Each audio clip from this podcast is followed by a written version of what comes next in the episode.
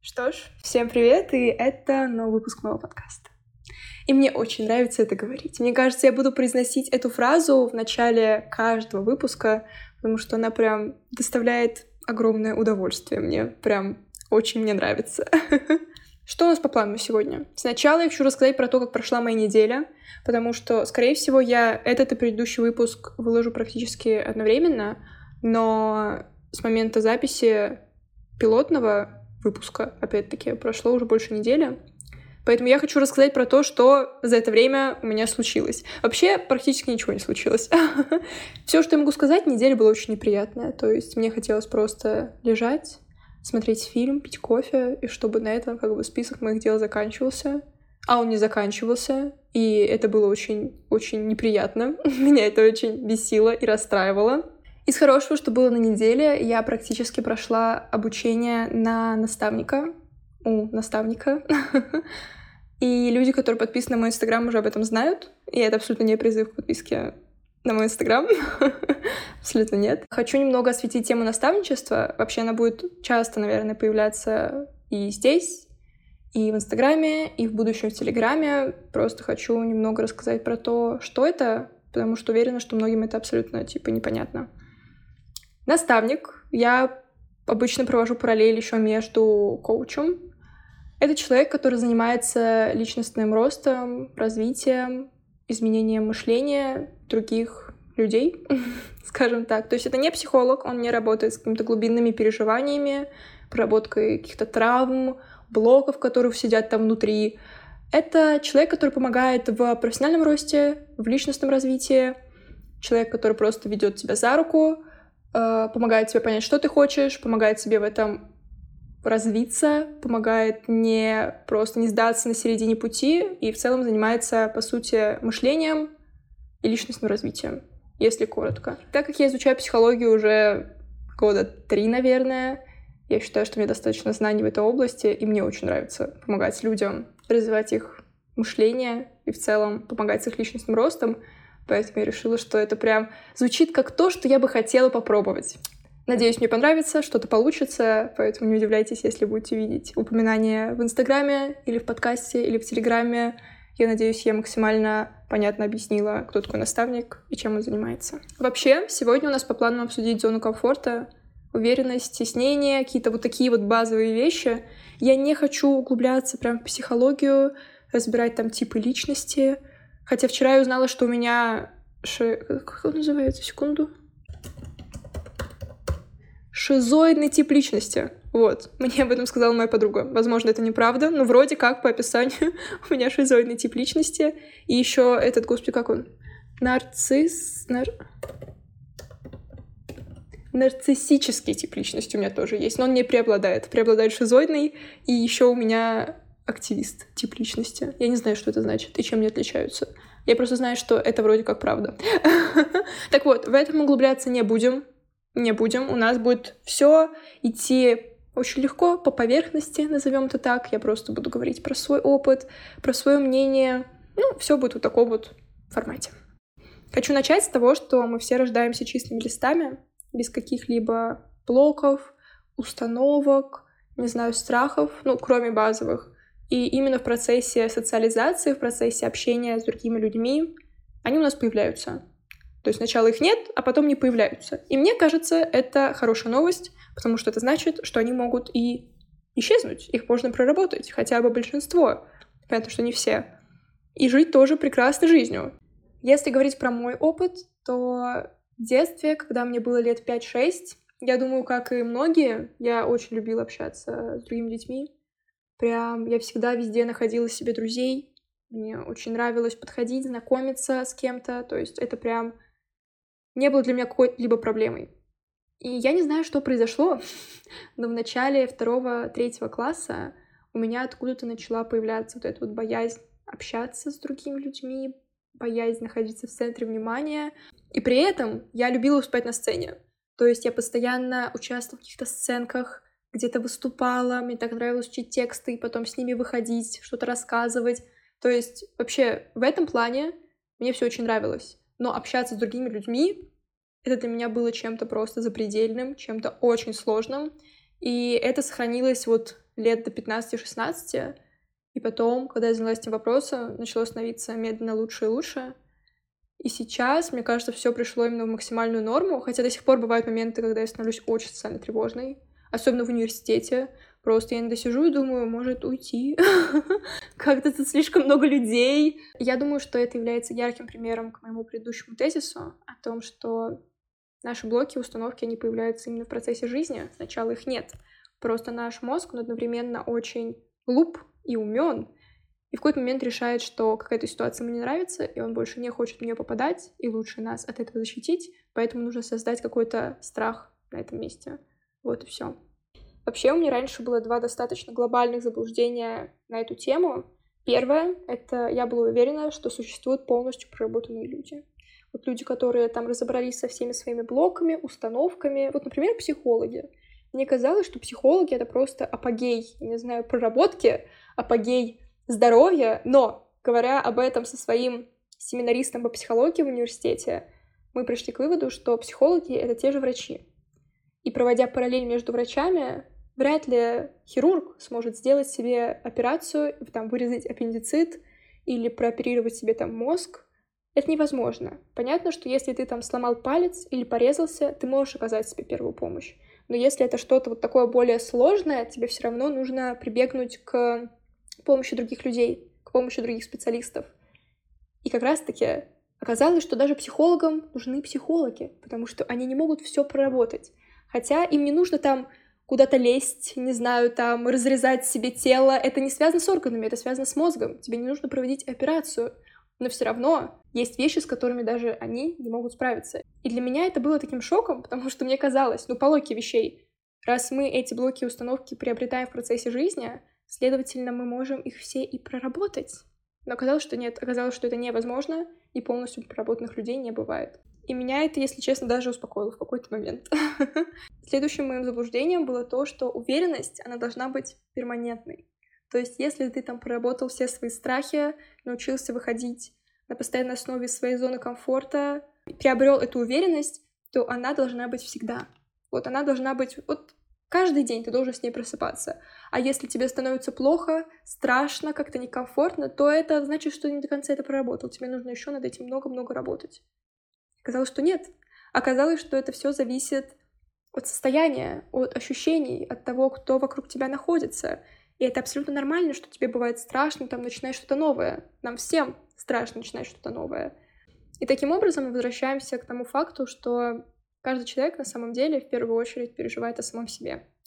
И очень важно об этом помнить. Потому что, например, когда я начинаю что-то новое, первые мысли, которые у меня появляются, и у большинства людей, насколько я знаю, тоже, это «а что обо мне подумают? А как это будет выглядеть?» Ой, а, а что обо мне подумает тот вот человек, которого я видела последний раз три года назад один раз? Ой, а не будет ли это странным? А вдруг подумаю, что, не знаю, глупое, не знаю, странное? Ну и вот все в таком роде. Хотя на самом деле, в первую очередь, человек думает о себе самом. И вот о чем он будет переживать, это о том, как он выглядит. Вряд ли кто-то правда будет смотреть, на что там делаете, выкладываете и думать, фу, господи, чем он там или она занимается, господи, какой вообще позор, что-нибудь такое, вряд ли. А если и будет, то, скорее всего, тут дело в этом человеке. Скорее всего, как говорит моя мама, его жизнь недостаточно интересная, ему некого обсудить.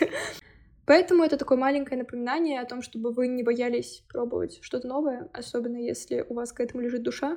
Я, как никто другой, понимаю, о чем я говорю.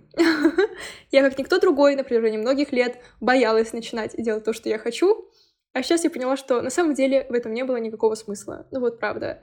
Понятно, что, наверное, многие мои знакомые, ну не многие, но некоторые, слушая мой подкаст, смотря мои истории, где я говорю про наставничество, думают о том, что это какой-то бред, и это странно, но я заметила, что людей, которые никак на это не реагируют или реагируют на это положительно, намного больше. А еще самое важное, что я заметила, это то, что я получаю такое огромное удовольствие, записывая подкаст, не знаю, монтируя выпуски, обучаясь наставника, помогая людям. Мне, мне это безумно нравится.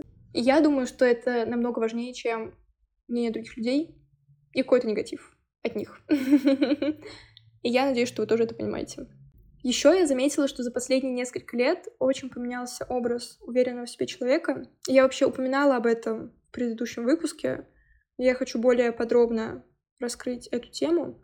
Вот буквально несколько лет назад, лет пять, допустим, даже меньше, я смотрела фильмы разные, читала разные книги. Мне казалось, что уверенный в себе человек — это тот, кто обязательно, обязательно унижает других и пытается возвыситься за их счет, который ходит там, я не знаю, по школе, по университету, по городу, у него обязательно есть компания из огромного количества людей, которые все там просто ему прислуживают, не знаю, говорят, какой он классный, что он самый лучший, и тот тоже говорит всем, я самый лучший, самый прекрасный, а вы просто никто, ничтожество. Ну вот какой-то вот такой вот образ. Я думаю, каждый из вас понимает, о чем я говорю.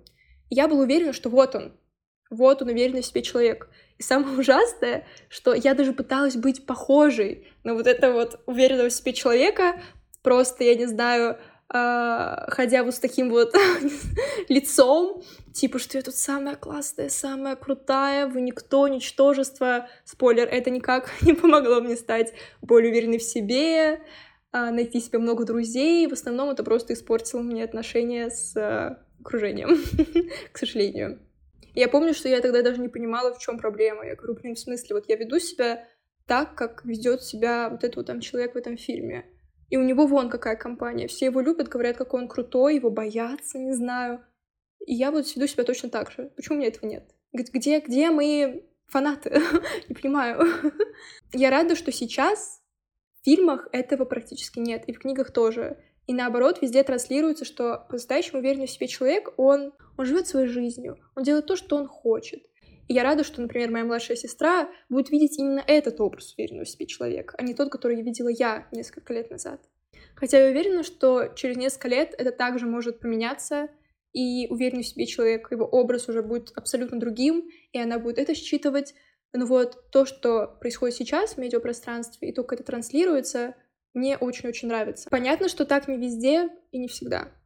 До сих пор в некоторых соцсетях, фильмах, сериалах, вообще в целом в медиапространстве мелькает именно образ, который я описала первым, хотя я сейчас понимаю, что наоборот, это образ абсолютно неуверенного в себе человека.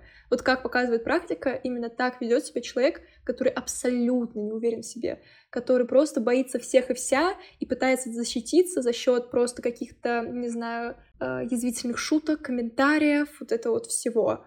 Это до сих пор присутствует. Но мне нравится, что сейчас это выглядит очень нереалистично, и в большинстве своем вообще не считывается, не воспринимается как что-то истинно правильное и то, чему нужно следовать. То есть меня это прям очень-очень радует. Мне кажется, так и должно быть. И я не понимаю, почему раньше было по-другому, почему в какой-то момент люди решили, что, ну, уверенный в себе человек, он должен, должен унижать других. Ну вот сто процентов, если человек уверен в себе, это значит, что он должен издеваться над другими людьми. Вот просто в какой момент времени это произошло. Почему люди решили, что должно быть именно так? Для меня это до сих пор загадка. Но мне нравится, что сейчас все поменялось. Еще я поняла, что работать над своей самооценкой и над своей уверенностью в себе достаточно трудно, особенно когда ты не владеешь достаточным количеством информации. Банально, вот как было у меня, когда я думала, что уверенный в себе человек выглядит определенным образом, а если ты уверен в себе, но тебе страшно, бывает, начинать что-то новое, это значит, что ты не уверен в себе, потому что у тебя не должно быть никаких блоков, установок и вообще каких-либо страхов. И мне в свое время помогло несколько вещей вот справиться со стеснением, социальной тревожностью банально какую-то, хотя бы немного уверенность в себе приобрести. Поэтому, что это все еще не конечный результат. Я уверена, что еще через пару-тройку лет я буду еще более уверенным в себе человеком, еще более, не знаю, проработанным. Но прийти к тому, что есть сейчас, мне помогла, ну, во-первых, психотерапия и психология в целом, потому что она закрыла мне потребность в информации. Я поняла, как, может быть, из-за чего это у меня, как с этим справиться. Вот какие-то такие вот базовые вещи, и это стало таким основным толчком, мне кажется, в изучении себя, в развитии своего мышления, расширении каких-то границ и в понимании того, какая у меня личная зона комфорта и как из этого выходить. Еще на нашу уверенность в себе очень влияет наше окружение. Как бы банально это ни звучало, но тем не менее я считаю, что это нужно отметить. Если ваши близкие на постоянной основе говорят вам, что вы никто, что вы ничего не добьетесь, ой, вообще в чем вы там себя пробуете, какой-то бред, то, скорее всего, ваша уверенность в себе и ваша самоценность будет на очень-очень низком уровне. И наоборот, если ваши друзья на постоянной основе говорят вам, какие вы молодцы, Когда вы начинаете что-то новое, всячески вас поддерживают, это очень-очень влияет на уверенность в себе и очень поднимает самооценку. Банально, когда я сказала своим друзьям, что я хочу создать подкаст, меня поддержало 100% людей. И то же самое было с наставничеством. Когда я сказала, что хочу пойти в психологию, хочу помогать людям, там, не знаю, развивать их мышление и расширять его, 100% людей сказали, да, давай. Если тебе это нравится, пробуй себя в этом. Хотя некоторые мои близкие против психологии. Им это не нравится, им это не близко. не близко, не близко. Ну, меня поняли. Но все равно они меня поддержали, потому что видят, насколько мне это важно. Поэтому я могу вечно говорить о том, насколько важны люди, которые вас окружают, насколько важно следить за своим окружением и пытаться делать так, чтобы люди, которые находятся вокруг, тянули вас наверх, а не вниз. И последнее, что я хочу упомянуть, но не менее важное, это переключение на себя и просто начинать делать то, что нравится. Я даже не знаю, что тут можно еще добавить. Вот просто убирать все свои страхи и вот начинать делать то, к чему лежит душа. Вот вам нравится рисовать, так идти рисовать и продавать свои работы, и показывать их, я не знаю, в соцсетях, выкладывать их, говорить об этом. Вот просто делать то, что хочется. И плевать вообще на все страхи, которые связаны с этим. И плевать вообще на других людей, на то, что вы там не эксперт или еще что-то. Банально, когда я поняла, что хочу заниматься наставничеством и делать подкаст, создавать, точнее, подкаст, у меня столько было страхов на этот счет. Мы даже убираем страх мнения других людей, это и то, что, блин, ну вот я не эксперт, я же не отучилась там миллиард миллионов лет в каком-то самом лучшем вузе мира на эти направления, как я вообще могу тут что-то говорить. Ой, да нет, у меня же нет там супер техники, как я вообще могу начать записывать подкаст, если у меня нет микрофона за миллиард рублей. Ой, а там, я не знаю, мне же всего 18, мне не 25 лет. Вот будет мне 25 лет, тогда вот начну. И вот все в таком вот духе.